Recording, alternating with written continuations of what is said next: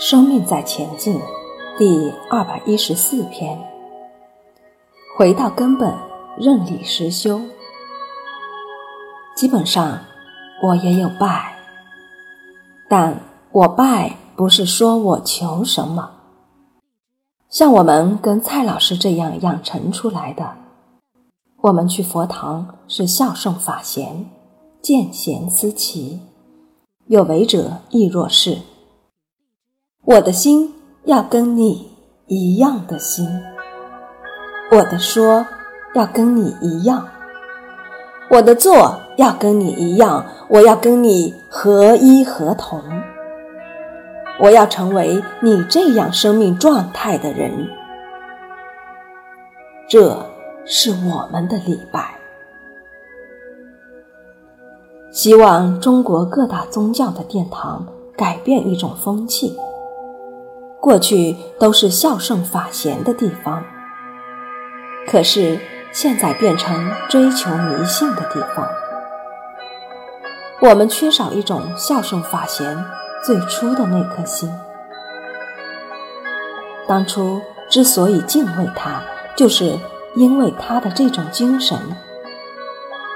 岳飞的忠义的精神，何时变成去求他？他欠你多少啊？这种祈求，不就变成迷信吗？祭拜祖先原本是慎终追远。可是，我们现在拿起香来都在求，保佑我的孩子，保佑我的孙子。所以，我们忘记了最初根本的原意和初衷，使得外国人、外国宗教都说我们是拜迷信、拜鬼，不能怪人家。百分之八九十示现出来就是迷信，但当初根本的东西不是迷信。中国的传统文化其实是不迷信的，可是很多人因为无知而把它弄成迷信，所以我们必须回到根本上来，正本清源。回到真正的中国传统文化，为什么当初孔子说“子不语怪力乱神”？因为有些东西还无法解释，他就不碰那个，他就告诉你做人处事。有些东西你讲不清、说不明，我们就回到根本上来。因此。我们这三天的课程，我只想要叮咛各位，记得要多回归到正轨上来，叫做认理实修，不要跟人修，不要跟我修，我还有人性，所以我们要认理实修，而不是跟人修，不要盲目跟随追随，要认那个理来修。如果我说的没有道理，连听都不要听。当然，基于理，听完再说，不要变成罗汉，起来就走。起码可以说，这个我听不懂，听不懂就放一边嘛。有一天你会懂的，听懂的拿来学习，合理的拿来做。哪些不懂了，慢慢思考；不认同的，先放一边；很好的，拿来吸收，叫做去无存精。不要起来就走，我的心还是很脆弱的，不要伤害我。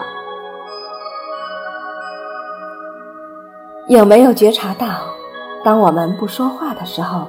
对自己的念头比较清楚，所以很多佛家的地方会写“止语”两个字。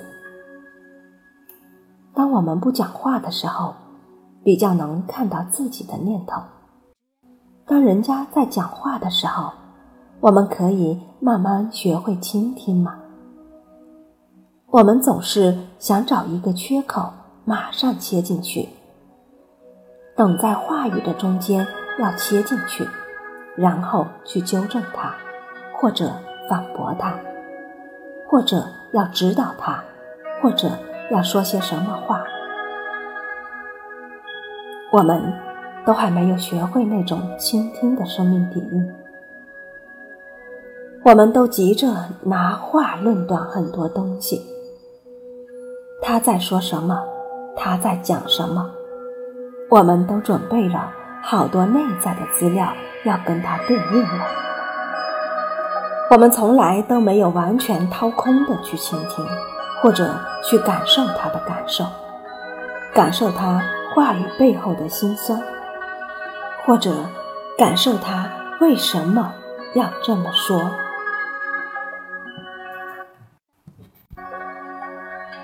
能不能了解他为什么要这么说？你知道他曾经发生了什么吗？有时候，愤怒、悲伤，都是他在跟你求救，他的灵魂在跟你求救。我无法控制我自己，我无法拿我自己有办法。有时候，一个觉察，你会慢慢的跳出来。跳出当下的情绪，去感同身受。他为什么？